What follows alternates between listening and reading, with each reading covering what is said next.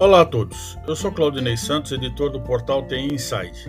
Nessa edição especial do TI Inside Talk, nós vamos falar sobre as expectativas da Black Friday de 2021. Conversamos com três especialistas sobre a preparação dos varejistas, fraudes e meios de pagamentos, infraestrutura, segurança e proteção de dados e diversos aspectos que envolvem a experiência do consumidor. Participaram desse podcast especial Nelson Scos, diretor comercial e parcerias da All-In, Alexandre Nogueira, CEO da Universidade Marketplaces, e Fábio Kawazopo, diretor de infraestrutura da Infracommerce. Fazer uma pergunta aqui geral. Qual a expectativa de vocês em relação à Black Friday desse ano, é, em relação ao do ano passado, né, que foi muito prejudicada pelo varejo físico? qual a expectativa de vocês esse ano em relação a essa abertura né, que a gente está agora experimentando aí no que se chama de pós-pandemia, com, com as atividades físicas retornando aí próximo da normalidade? Bom, aqui do lado da InfraCommerce, né, é, o que a gente tem notado é que o movimento do, de transações no mundo digital não tem, não tem reduzido, é, acredito que com a pandemia a gente acelerou bastante a digitalização do país né, e do mundo, inclusive. Então, em termos de transações, a gente não tem reduzido, tá? Então, as perspectivas são boas. É, a gente espera, no mínimo, manter a mesma performance, provavelmente melhor do que o ano passado. E Alexandre, como é que está o, pessoal da área de e-commerce aí com na, com, na relação aí com as expectativas do Black Friday? Boa. Aqui também, na nossa visão, os marketplaces cresceram né, cada vez mais e acho que a gente vem atingindo números que não regrediram mesmo com a abertura do, com a reabertura do comércio físico, né? Então isso tende a trazer um resultado interessante. E quando a gente olha o movimento do online, ele começa no, no dia 1 de novembro, né? Então ele é um movimento que ele consolida o mês inteiro. A gente tem um movimento grande já sendo feito pelo Mercado Livre, pelo próprio Magazine Luiza, é, próprio Ponto, Casas Bahia, todos antecipando essa data e juntando muita força dos próprios varejos físicos que eles têm. Então não, não acredito que a gente vai ser afetado por isso. A gente vai continua sofrendo ainda com custo de insumo, matérias-primas, falta de algumas mercadorias, mas assim como no passado, que foi recorde eu acredito que a gente tem um novo recorde esse ano aí para atingir. Nelson, como é que está tá vendo esses, os negócios aí, como é que estão girando? É, quando você olha, faz essa comparação com o ano passado, você tinha um cenário um pouquinho é, mais complexo, né? Porque você tinha mais lojas fechadas e um alto público novo começando a usufruir desse novo processo digital, se tornando uma empresa um consumidor digital, muitos que não eram digital, né? A gente fala que é a pessoa que frequenta e consome nos dois ambientes. E agora, você olhando para uma diluição, onde tem mais lojas abertas, agora praticamente na normalidade da abertura e não do volume de tráfego. E olhando para os dados que a gente enxerga aqui, que é o alto volume de, por exemplo, o um indicador que a gente olha, a quantidade de carrinhos abandonados que começam a crescer na véspera de Black Friday. Isso cria uma indicação importante de como que está sendo o volume e que produtos estão sendo procurados, né? Que é um caso, uma, uma questão importante dos varejistas se prepararem para ver se vão ter aqueles produtos que estão sendo abandonados, né? Porque, enfim, uma coisa é o que você acha, que você programa, que você monta um mapa de compra e como você abastece sua loja. E outra coisa é a realidade de procura dos clientes, né? Então, a gente entende, sim, que vai ser muito melhor do que o ano passado, né? É, em termos de qualidade de ticket médio e tipo e especificidade de categorias, até pelas categorias que estão sendo procuradas aqui, mas que é, mas como o próprio Alexandre falou a respeito dos insumos e o custo que vem crescendo, né, isso pode impactar bastante diretamente, porque a gente teve, enfim, um, um poder de renda um pouco mais afetado por causa da pandemia, né? Mas isso que a gente está esperando um Black Friday muito melhor em função de outras variáveis positivas que nós temos encontrado aqui. Você falou do... até se eu puder se eu puder complementar rapidinho, o Nelson até ele trouxe um ponto da, da, do momento de confiança, né? Eu acho que a gente também, ao mesmo tempo que a gente tem comércio aberto, a gente tem uma economia muito mais reaquecida do que a gente uhum. tinha no final do ano passado, né? Exato. Eventos voltando, é, vários setores da economia voltando, então isso também traz um compromisso, uma vontade maior das pessoas de gastarem, de se comprometerem com o cartão em 10, 12 vezes, coisa que a gente não tinha, né?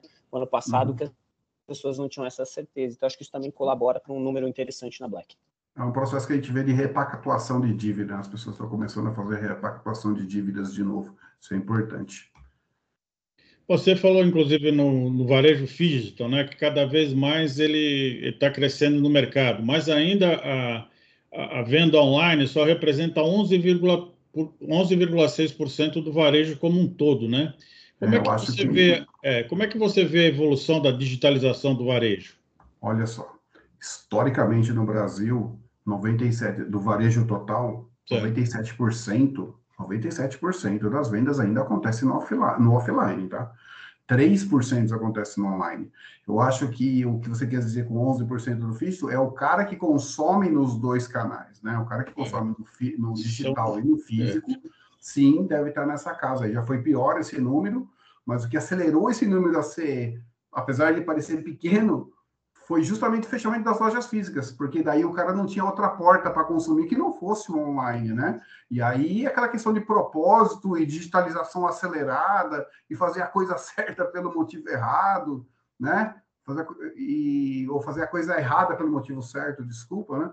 Ele de querer se digitalizar, mas fazer isso de maneira atropelada, né? Porque ele não tinha outra saída para fazer que não fosse pela porta do e-commerce, né? Porque a porta do estabelecimento estava fechada.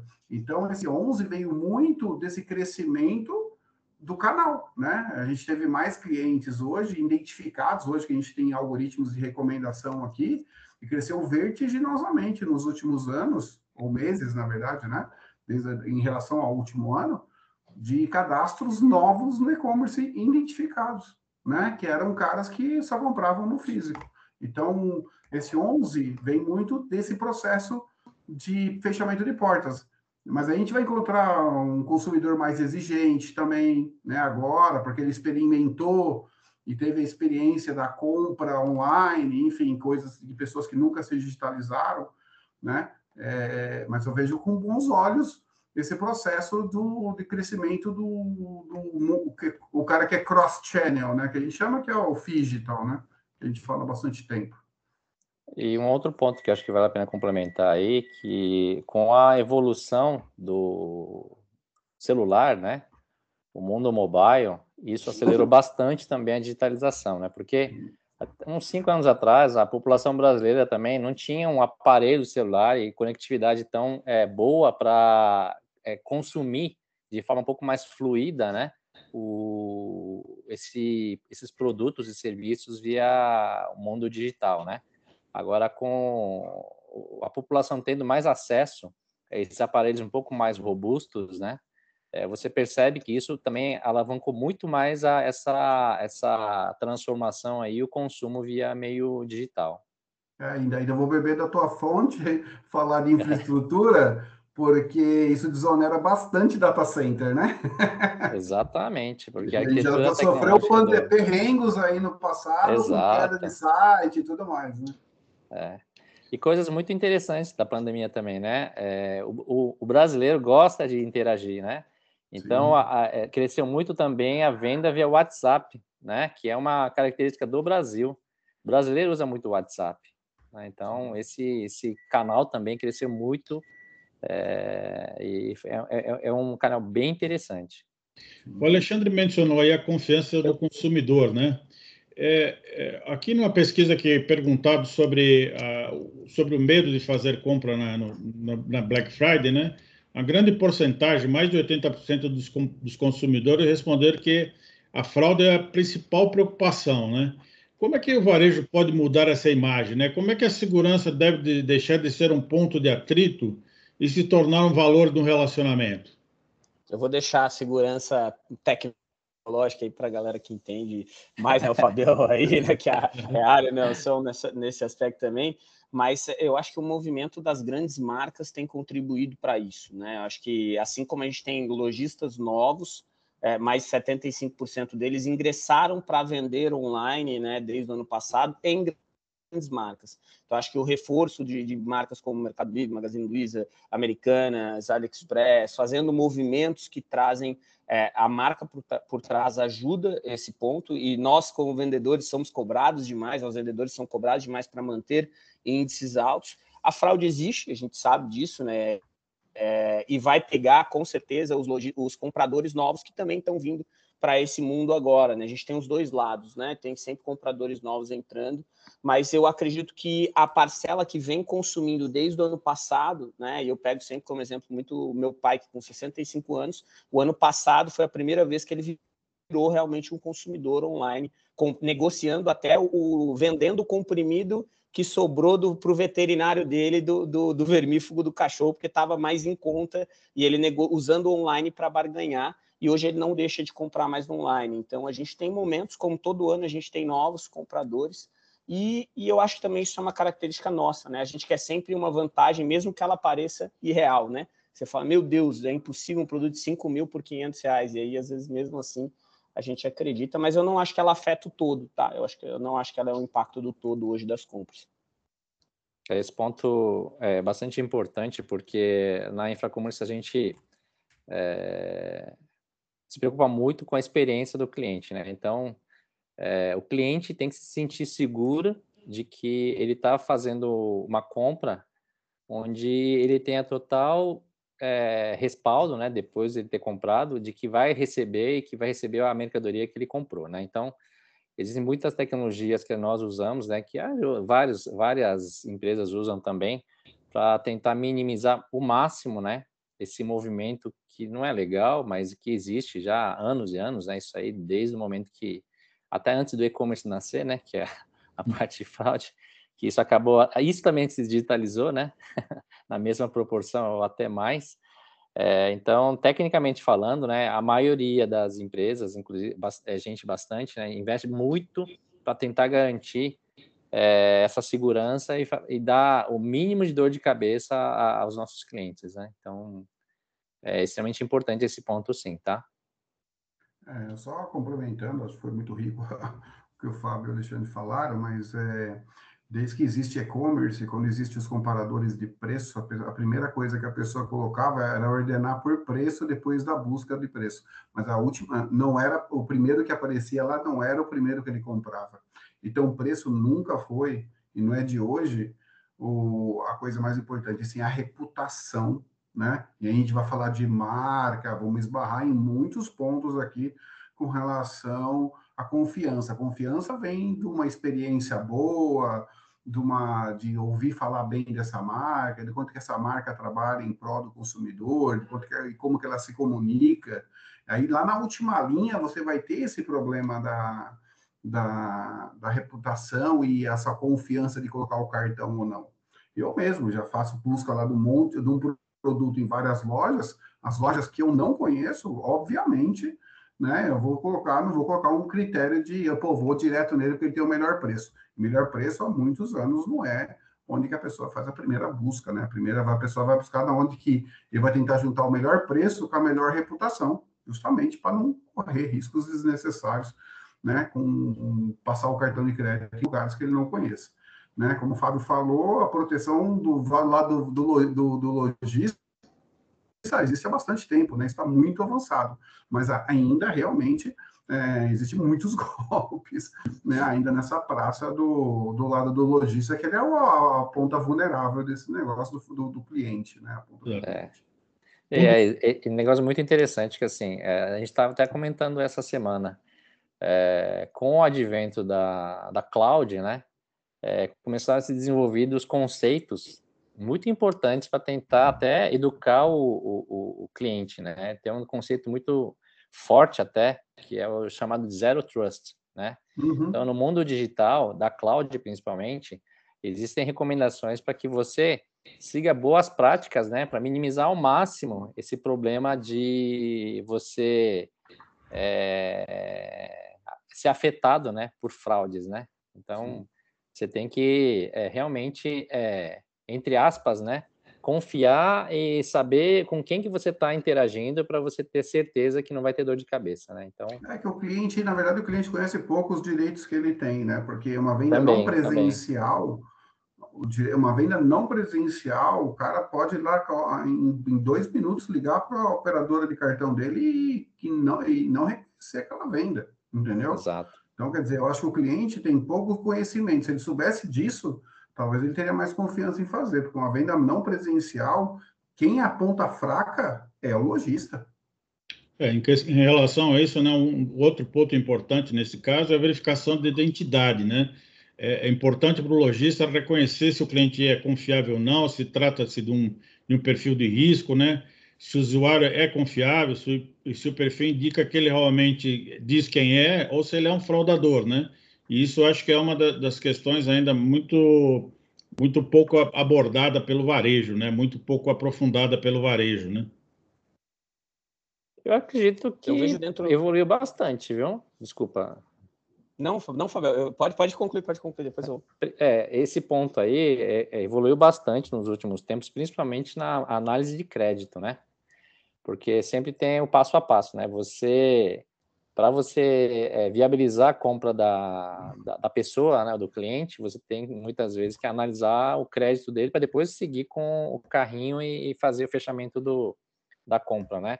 Mas esse ponto aí também, os algoritmos, né, evoluíram bastante e tem ajudado bastante a minimizar esses riscos para o lojista também.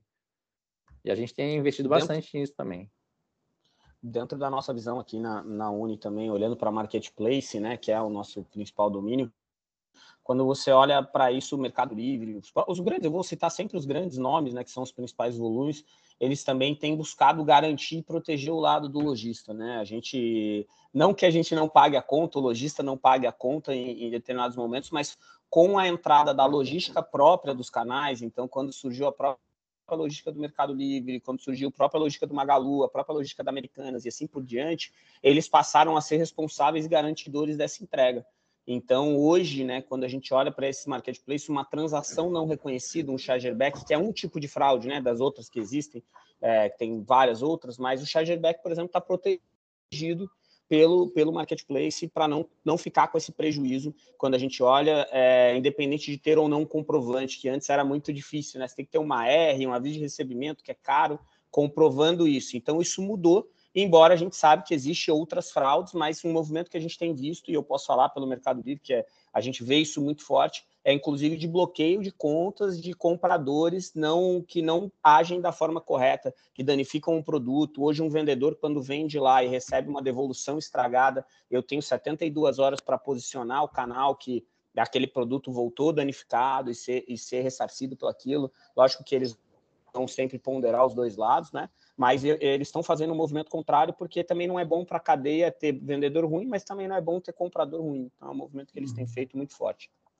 É, o que a gente tem acompanhado aqui é evoluções tecnológicas, né? Como o Fábio falou, do usar algoritmo a favor do, do negócio e, por exemplo, o fingerprint, que é uma coisa que vem se usando bastante na linha do tempo aqui para poder identificar as pessoas, se as máquinas, os, o address da máquina é a máquina que compra, não é uma máquina nova, enfim, tudo isso é usado como cruzamento de dados, né? Para poder melhorar essa identidade real, né?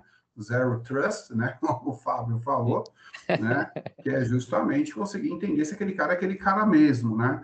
Hoje Exato. a gente usa o dado não só da porta para fora para entender o momento de jornada, mas a gente usa a porta para dentro. Você pega uma RFV hoje, que é uma, uma, tecno, uma técnica muito antiga, inclusive não é nova, de recência, frequência e valor, para poder alimentar algoritmos de segurança. Para quê? Para que se o cara vê se, se o cara tem aquela receita, frequência e valor daquele tipo de produtos, o cara não está saindo fora do padrão e aquilo pode aumentar um risco na compra, né? Ou, ou fazer aquela venda pode representar um risco, né?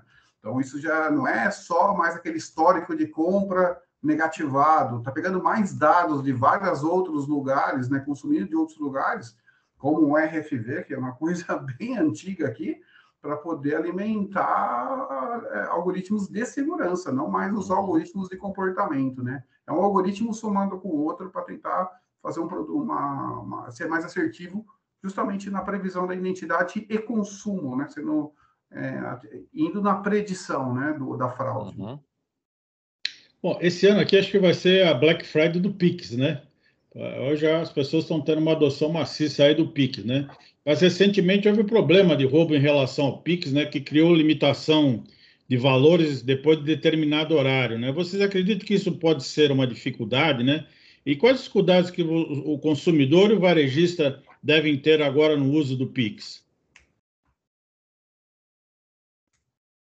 Olha, pode falar, pode, por favor. Não, eu queria só contar uma coisa interessante que a gente tem visto, né? Eu acompanhei, eu tenho, as pessoas cantam por primaveras as idades, eu conto por Black Fridays que eu já passei, né? E aí você olha, cara, eu lembro que teve no começo, era uma, um pandemônio, pouca infraestrutura, depois a gente passou por uma onda recente até, né, dos caras tirarem boleto como forma de pagamento lá, porque ele tinha cara que aí não era varejista, né, era, era varejista inimigo, né? Que ia lá e comprava tudo no boleto e imobilizava o estoque do cara, o cara não podia mais vender, e hoje não, as pessoas tiram o boleto né, de dentro da forma de pagamento perto de Black Friday, e o Pix vem como uma solução inteligente para isso, né? Porque daí o cara não pode, o cara ele vai vir substituir o boleto, já está acontecendo isso, né? Por uma série de processos de diminuição de taxa, porque a taxa do Pix é bem mais barata que a taxa de um boleto identificado, né? Com o banco, tem custo com o banco, tudo mais, bem mais barato que a taxa do cartão de crédito né? Mas é, ele, ele vem como uma solução importante. Mas como toda solução de pagamento tem que estar tá vindo com uma orquestração de, de segurança também, porque realmente o Pix tem acontecido coisas né, malucas com ele aí, eu acho que o banco tá, tem, tem se protegido bem. Agora você cruza, né?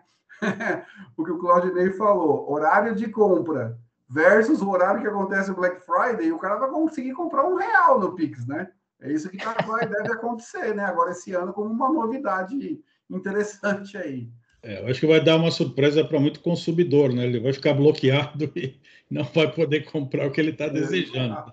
Se eles não virem isso antes. Mas esse do boleto aí eu não conhecia esse golpe. O concorrente pode comprar o estoque do concorrente e depois não pagar os boletos. Não pagar, exatamente. Isso aconteceu muito, vi muito disso aí. Os caras tiraram é, isso acontecia, é. É, agora acho que tem algumas regras, né, tipo, ah, é, é, um, é um produto por CPF ou CNPJ, né? E acaba evitando isso, mas independente disso, ainda acontece, tá? É, infelizmente acontece, mas é a realidade nossa aqui do Brasil, né? Uhum. Mas aí, só para fazer uma, um complemento em cima do, do, do Pix, né? É, é realmente um, é, um, é um meio de pagamento novo, mas que está tá alavancando bastante o uso, né? Principalmente por causa, devido à facilidade, né? Só que uma coisa que é extremamente importante é que a gente observa bastante, principalmente no Brasil, né? O brasileiro gosta de parcelar, né? Então, é, a gente vai ter que avaliar nesse, nessa Black o quanto o Pix pode influenciar a favor ou não, né? em detrimento ao parcelamento do cartão que o brasileiro gosta, né? Então, acho que é, uma, é a primeira Black que a gente vai poder avaliar isso. É, vai dar oferta também, né? Pelo, pelo pagamento à vista, né? Depende ah. o quanto atrativo é. tiver o à vista, né? É. Eu, eu, acho que até o principal, um dos principais fatores, né? Como o Fábio falou, além de gostar de parcelar, uma das formas de você garantir que aquele estoque é seu é comprar no cartão para ele aprovar, né? Então a gente sempre foi acostumado a isso, né? Tipo, eu compro no cartão é. para ter uma aprovação imediata, porque amanhã o meu boleto não vai, eu vou, eu vou pagar agora, ele vai aprovar só no sábado e pode ser que eu nem tenha mais esse produto e eu tenha algum problema. Então, acho que sim, a gente continua tendo um movimento muito forte de compra no cartão. Eu acredito que sim, vários é, vão ser surpreendidos com o Pix, mas muito provavelmente, se eles são compradores para confiar no ticket alto em Black Friday, eles têm um cartão, uma segunda meio de pagamento que eles sempre usaram, né? Até a existência uhum. do Pix. Então, eu acho que esse, esse é o ponto importante. E eu ainda acredito que pode ser que as marcas utilizem de, aí eu estou falando de grandes marcas, né? Utilizem de artifícios de antecipação, né? Que é algo que a gente faz muito comum no marketing, né? Que é você avisar, olha, se você pretende comprar no Pix, fique atento aos limites. Eu sei que muita gente vai ser desavisado, mas eu acho que mesmo assim a gente consegue mobilizar uma grande camada e o lojista que estiver ouvindo também, se antecipando, né? Se isso é uma cultura da tua audiência, avisa para ele que ele não vai conseguir comprar né, mais do que mil reais fora do horário, assim como no final de semana, no domingo. Eu acho que vai ter uma antecipação nesse fato. Outro momento que a gente vive é da LGPD, né? Da proteção dos dados, né? Como é que vocês estão é, vendo esse movimento junto com os clientes de vocês, né? Como é que eles estão trabalhando para a segmentação do público? Como é que eles estão utilizando os recursos aí, os, os, os preceitos da LGPD para evitar risco, né? Porque também hoje é, o varejo também corre um risco de receber muito opt-out, né? Se explorar muito o, o, uso maciço de dados sem o consentimento do consumidor. Como é que vocês estão vendo na relação aí que vocês têm com os clientes de vocês? Bom, vou colocar aqui pelo aqui meu um lado. Pode, pode falar, pode começar, pode começar. Né? É, eu só para que a gente vive esse processo aqui, a questão do LGPD ela é muito mais recente e tem muito a ver com como você, como o lojista, que é o controlador, protege o dado, né? Essa questão da de a pessoa ser opt-in para receber comunicações, isso é aí tem mais de 20 anos, pelo menos, né? Da pessoa conseguir escolher o que que ele quer receber. E a linha do tempo veio questões de os sites agora conseguirem regular os cookies, e o cara conseguir ver o que ele quer receber ou não de fato, né? Então, mas é, eu acho que primeira coisa, precisa desmistificar. LGPD é uma coisa, consentimento é outra coisa, né? LGPD tem muito mais a ver, se você ler a lei de, da, da, figura do controlador e do operador do dado, porque o que antecede a tudo isso de dado, de o cara querer receber ou não, vem, é anterior a isso tudo, né? E como a gente tem usado isso, segmentação, vamos falar assim, que é uma coisa que se usa muito para tentar ser muito assertivo, é, realmente você já excluiu os caras que não optam por receber nenhum tipo de comunicação. Eu não estou falando de e-mail marketing, tá, gente? Estou falando de uma era moderna onde que eu pego um dado de comportamento, em uma hora eu estou disponibilizando isso para um vendedor de loja física que converte 15% e encontra um e-mail marketing que converte 3, 4%, né? E aí a gente vai atrás da melhor eficiência, desde que e somente se a gente respeite essa última milha de comunicação com o cliente. Mas é, o dado, enquanto ele é útil, e que é o que a gente vem apostando bastante do algoritmo mais do ser humano para tentar fazer uma venda humanizada, que é o que a gente se prepara tanto, e por isso que a gente tem é, taxas de conversões tão elásticas assim, é, e precisa ser feito com parcimônia, né? Porque o cara está lá sabendo exatamente o que o cara, por exemplo, está indeciso, está decidido, ou abandonou um carrinho, enfim, de, alguma, de algum momento da jornada dele na mão de uma outra pessoa, né? Que é um funcionário da empresa, né? Então, a gente está tendo que ter cada vez mais resguardo tecnológico sobre a, a informação que está na mão de um vendedor de loja física hoje, né? Que chega lá um momento de jornada na mão um vendedor, né? E aí a gente fala tanto em transformação digital em chão de loja, porque a gente fica falando do ambiente de o ambiente de on, online, que tem uma série de, de questões e seguranças e ferramentas e tudo mais, mas quando a gente está querendo agora trazer essa venda mais humanizada e houver dados na mão de vendedor de loja física para buscar taxas de conversões maiores e mais eficientes e melhorar essa experiência, a gente precisa ter bastante cuidado, justamente com se, essa pessoa autorizou você receber, por exemplo, uma comunicação pelo WhatsApp. E o cara vai falar para você: olha, eu vi aqui que você abandonou um carrinho, né? Você não gostaria de te ajudar a fazer essa compra? Né? Pensa na onde a milha que a gente está rompendo desse processo de transformação digital e do, do, e o dado que está ali sendo deveria estar mais sendo protegido, mas ele é muito eficiente. Só precisa ser feito com parcimônia aí. Tem uma pergunta aqui, essa bem para o Luiz, né? O que o varejo agora está passando por uma consolidação, né? Grandes grupos estão cada vez mais se fundindo, né? Tem muitas é, ações de merge acquisition, né? É, muitas delas se tornaram marketplace, né? Então eu queria saber do Luiz se isso de fato está sendo uma atração positiva para o consumidor, né? De ter ali toda uma, um, uma quantidade enorme de produtos para fazer a compra num único lugar, né? E quais que o, o, o, e esse varejo como é que ele deve estar tá, tá se comportando? Porque também ele pode ter muita reclamação pela por problemas de entrega de terceiros, né? Que é um dos grandes problemas do marketplace. Você ter essa experiência de, de compra dos seus parceiros, né? Vamos lá, Claudinei. Eu acho que assim, Você que é um professor né, da universidade, vamos, como é que está essa questão? Vamos lá, é assim, eu acho que quando a gente olha para o movimento de compra em consolidação é muito importante. Eu vou citar alguns movimentos que aconteceram.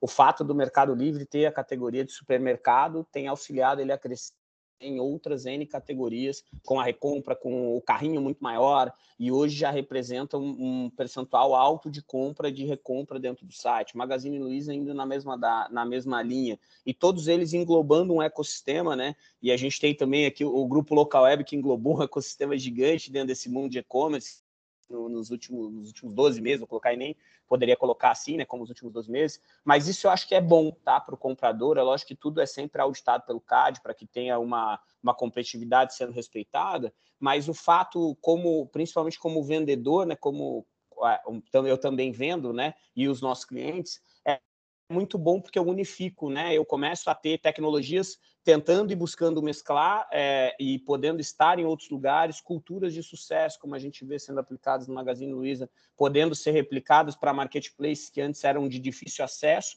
né, de difícil tração, como Netshoes, Atine, e passando a se comportar diferente. Então, eu acho que essa força ela é positiva quando eu olho como, como vendedor, tá? E a competitividade entre os grandes grupos, eles sempre trazem benefícios para nós vendedores, né? Porque o comprador ele sempre é agradado por todas as grandes marcas. E o vendedor ele é agradado quando a competitividade pega um deles. E quando a gente fala sobre logística, que é um ponto muito importante, eles também têm se preocupado em evoluir. Né? Então, tanto todos esses nomes, grandes nomes que eu citei, eles têm sido muito mais rígidos com a escolha de parceiros, com o traqueamento do, do, das suas entregas, com a velocidade da entrega, porque o comportamento do consumidor ele tem mudado. Né? O consumidor que antes só queria preço ou só queria frete grátis, hoje ele muitas vezes quer um prazo mais rápido de entrega do que um frete grátis.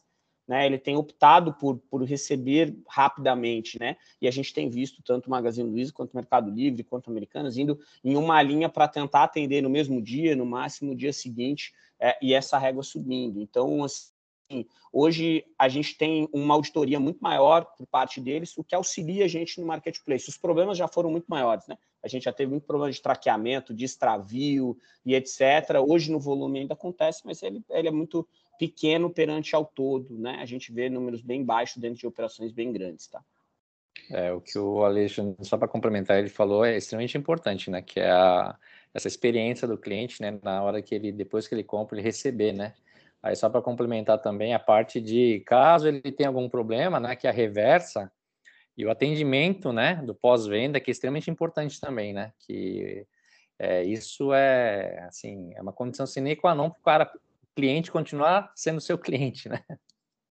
Nessa linha, né, é, para atender a demanda da Black Friday, as empresas têm que adotar procedimentos para não perder as vendas, né, para não gerar reclamações, não manchar a reputação. É, eles precisam testar funcionalidade, performance, garantir a segurança na nuvem, etc. Né? É, você acredita que os varejistas e as empresas de logística hoje já estão preparados para esse pico de demanda? Como é que vocês estão é, avaliando a, a, o trabalho dos clientes de vocês? Fábio, você pode responder, Fábio. É, eu ia deixar, eu ia falar a mesma coisa. Eu acho que o Fábio. O Fábio ele tem que fazer. Eu faço a me rir dessa história toda, tá na mão do Fábio, porque comprar na internet é fácil, experiência mesmo acontece é quando entrega, né? Perfeito. Exatamente. É assim, olha só que interessante. Essa pergunta é bem legal, porque é, ano após ano, eu diria que toda, todo o processo de que acontece depois que o cliente fecha a compra tem evoluído bastante, né? Vocês percebem que de uns anos para cá, cada vez mais, igual o Alexandre falou, é, o tempo de entrega está cada vez mais otimizado, o frete também, né? Então, a, o cumprimento do SLA de entrega do, dos produtos está muito, é, assim, arrojado ano após ano. Eu lembro algum tempo atrás, no local onde eu trabalhei, é, se você entregasse em dois dias, é, né, conseguisse cumprir esses dois dias de entrega, era, era vitória, né, sucesso. Hoje em dia, não. Hoje em dia, você tem que dar opção para entregar em algumas horas. Isso está se tornando realidade cada vez mais, né? E numa proporção acelerada. É, né? Não é só mais. E semi-hour, né? Que agora vem na cabeça das pessoas. Exatamente. Então, isso, isso é muito interessante porque está relacionado ao quê? Aos dados, né? Porque se é você não tiver dados suficientes e inteligência suficiente para você viabilizar o estoque versus a localização desse estoque, né? E onde o cliente está comprando, isso é impossível de se fazer. Então, a tecnologia, né, não só a segurança, mas muito mais a tecnologia da, dos dados, começa a viabilizar esse tipo de, de evolução. Então, eu diria uhum. assim, está evoluindo muito rápido, mas é assim, muito rápido mesmo. E todo mundo que está consumindo o e-commerce está sentindo isso ano após ano. É, só complementando o Fábio, numa questão que está acontecendo no, no Brasil já de maneira importante, é a existência dos OMS, né? Porque eles vão, eles vão pulverizar os estoques, né? Porque daí hoje o estoque do e-commerce não está segregado a um único CD. Hoje ele pode estar tá ligado a centenas de lojas que estão ligadas a esse ecossistema da entrega, né? E cada loja vai resolver uma entrega, né? Isso já está acontecendo. Eu participei de algumas integrações desse, desse tipo de modelo de OMS onde que você pega lá um pedido na e-commerce e quem vai resolver entregar, empacotar ou fazer um e preparar para um pick-up, um click collect, cada um chama de um jeito, né? É uma loja física, né? Exato. Isso pode desonerar bastante, né? Essa centralização de tudo sair do único do estoque e você realmente conseguir ter ferramentas para ter um same-day ou um semi-hour, né? é. como modalidade de entrega. Né? É o movimento, é. até dois pontos rapidinho que eu sempre coloco. O primeiro ponto é quando, quando a gente tem uma promessa como comprador, né? Uma promessa de uma entrega no dia seguinte, mesmo que você sabe que pode acontecer um monte de coisa, porque eu vendo há 12 anos. Eu, eu fico bravo quando não chega no dia seguinte, né? porque me prometeram no dia seguinte, aí eu uso, e o consumidor também, né? Ele fica nesse ponto. E até movimento indo na linha do que o Nelson falou, o Magazine Luiza anunciou, né, no último encontro para os parceiros que foi feito na Expo Magalu, que todas as lojas físicas vão se tornar, né, em quase 30% estoque, né, para que isso possa facilitar rotas, possa também dar mais agilidade, diminuir custo logístico. Então, o caminho e a evolução, como o Fábio disse, a gente está evoluindo anos e meses, muitas vezes. Essa era Exatamente. até minha próxima pergunta, porque eu li, eu li, um artigo lá que justamente ele disse né, que na era da omnicanalidade, a oferecer a opção ao consumidor é muito importante. Então, eles colocam essas opções como justamente é, é, é, o gerenciar o estoque, né, estar preparado para aquilo que o cara quer comprar e não o que você quer vender, ter, eliminar as filas, dar essa opção de retirada ou despacho a partir da loja, né? Vocês acreditam que o nosso varejo caminha para essa flexibilidade? Eles estão preparados para atender essa flexibilidade? Eu a tecnologia vai responder a isso? Eu acredito que sim, até depois o, o Fabião tem, que mexe com essa parte da entrega, acho que tem dados muito mais precisos e ricos, mas eu acredito que sim, porque a gente tem notado um aumento, por exemplo, de pedidos com retira loja no Magazine Luiza, né, que disponibilizou a sua malha logística para e-commerce há um certo tempo, e o frete sai grátis, né? Então eu tenho, eu tenho entrega grátis, às vezes, para uma cidade a 600, 700 quilômetros de distância, só porque tem uma loja, Magazine Luiza ali, para que ele possa retirar. Então isso é um movimento sem volta, um movimento que a gente tem visto com grandes empresas, como Pega Aqui, né, fazendo o mesmo movimento, como o Cangu, como outras empresas também de economia compartilhada, aumentando seu, sua pulverização né, de pontos, e também o consumidor com a sua rotina também ficando acostumado, às vezes, a preferir essa retirada do que ter um sucesso de entrega se ele tem um prédio que não pode receber, alguma né, dificuldade nesse aspecto. Então, eu acho que é, é um ponto muito forte.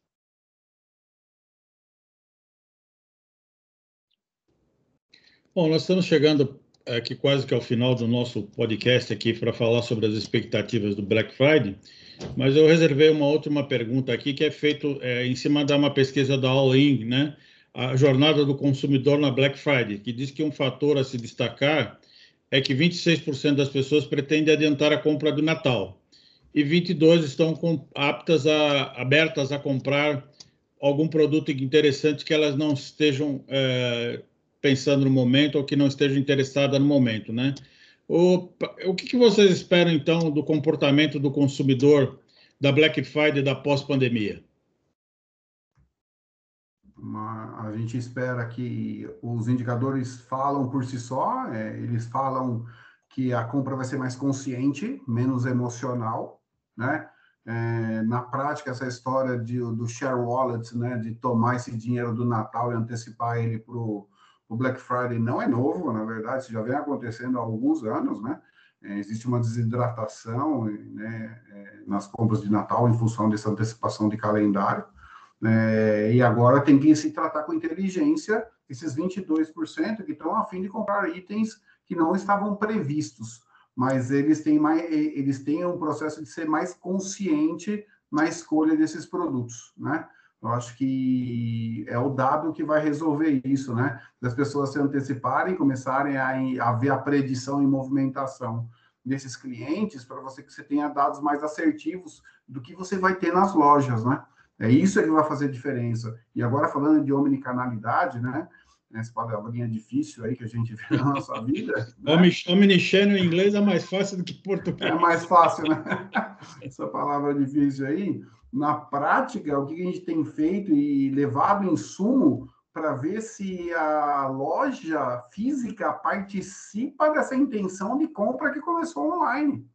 Porque você melhora remanejamento de estoque, vê loja que está mais. Tem, por geoposicionamento, se a pessoa mora na região do Morumbi, por exemplo, e está lá querendo comprar um produto, um, um, cluster de clientes querendo comprar um produto, desses 22% desejam comprar itens diferentes do Black Friday, cara, esse cara precisa estar abastecido. Você tem inteligência de abastecimento. A gente está falando do dado ajudar no supply chain para que o Natal possa acontecer com uma loja física participando dessa operação. Né? É isso que a gente quer tangibilizar isso em realidade, né? Como um, como um desejo de, de da omnicanalidade funcionar na prática e não só numa teoria bonita que na verdade ainda funciona para poucos, porque tecnologias de OMS ainda são caras, né? É isso. É, para a gente, do lado de tecnologia, né? Para a gente é bom que antecipe as compras, né? Porque nos anos anteriores, quando a gente via que a campanha da Black era somente na sexta-feira, nossa, a gente sofria, hein? Porque vinha uma, um tsunami de acessos, né? E haja estrutura para aguentar esse tsunami, né? Travava Mas... muito site, né? Exatamente, congelava, né? Agora, antecipando, eu acho que ajuda a, a todo mundo, né? Tanto o consumidor que consegue né, ter, é, antecipar as compras, decidir de forma mais racional, né? Como o Nelson falou, e, e, e, ajuda também a, a, ao lojista também, né? Porque ela, ele consegue se programar melhor até na, na, na, na entrega da mercadoria, né? Então, acho que é, é bom para todo mundo isso aí, viu? Só pegando carona, o Fábio falou a respeito de. Mas ele não fala que eles cortam as APIs, né? De integração de estoque, para o cara, para o site parar de travar, né, Fábio? Você sabe que é, a gente faz outras coisas, tá? É, Também, a gente né? é, usa é, a teoria da fila, né? Não sei se vocês já viram o metrô do Jabaquara às 6 horas da manhã de segunda-feira, né? Eles, eles fecham as catracas, né? para você não ter problema lá na lá embaixo no, na, na, linha do trem, né? Uhum. Então, tecnicamente, faça isso para a gente não, não, não precisar desabilitar as APIs, como o Nelson falou. Era uma prática do passado, obviamente. Temos o parque ficar mais tranquilo. Exato. Não, mas é, é para a gente garantir que não vai ter problema, né? Isso aí. Eu acho que mais do que nunca a gente está falando de, da, da Black ela ser um momento de planejamento, né? Pegando um pouco no que o Nelson falou, né? E pegando que é, que é o estudo da Win ali, é o vendedor se planejar. Né? A gente tem que fazer escolhas muito precisas, até porque a gente sabe que nem tudo está disponível no mercado, como a gente falou lá no começo. E a gente tem que se preparar. Não dá para contar com reposição de fornecedor durante Black, a gente já sabe disso há bastante tempo. Então, de novo, planejamento é, é a escolha correta dos itens, eu acho que é o que vai fazer é, uma ação precisa. E a gente tem clientes grandes aqui de 10, 12, 15 milhões por mês que vão fazer ações em menos de 15 produtos. Então você vê que não está mais aquele negócio de promocionar uma grande linha, uma grande quantidade de produtos, justamente pela escassez, custo, foco, né? Então, e assertividade no momento incerto, né? A gente não tem parâmetro. O último parâmetro era um cenário totalmente diferente que a gente tinha. Então, é um ponto ainda de cuidado e planejamento. É, o varejo está atrás de margem, não só de venda agora, né? Acabou Perfeito. essa brincadeira, né? Exato. Bom ponto, bom ponto. Bom, eu queria agradecer a presença de vocês aqui na edição do podcast da Tem Inside Talk e gostaria de deixar o nosso microfone aberto para vocês se, se despedirem da nossa audiência. É, Alexandre, você quer começar? Quero sim, eu agradeço. Obrigado, Claudinei, pelo convite, né? E obrigado aí pela presença também de estar junto com o Fábio, com o Nelson, grandes referências aí dentro do mercado, pelas empresas que estão, né? Pelo conhecimento que tem. Então, muito bom estar com vocês dividindo e muito bom participar. Obrigado mais uma vez, Claudinei. Perfeito. Nelson? Eu agradeço muito o convite aí, é, Claudinei, é, de poder compartilhar um pouquinho aí com o Fábio e com o Alexandre, é, de um pouco dessas dores, né? E possíveis soluções para muitas questões que o Black Friday vai trazer. É, e eu agradeço muito e desejo sucesso a todos e cuidado, usem dados para melhorar os seus negócios. Fábio, a infraestrutura vai aguentar Black Friday? Com certeza. Com certeza. Já estamos preparados, já estamos bombando, né? Porque a gente atende B2B, B2B, B2C, né? Então, o B2B já já está voando, né? É, então, aproveitar para agradecer a oportunidade, né? E foi um prazer conhecer vocês né, e dividir essa, essa, esse momento aqui e troca de experiência. Um grande abraço. Bom, eu que agradeço a participação de todos vocês e uma boa Black Friday, né?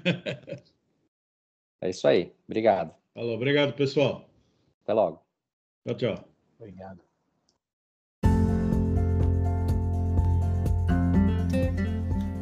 Esse foi o episódio de hoje do Tem Inside Talk. Agradeço a audiência e gostaria de convidá-los para seguir Tem Inside nas redes sociais, para acompanhar as principais notícias no mundo da tecnologia e ficar por dentro dos próximos episódios e eventos. Até o nosso próximo encontro.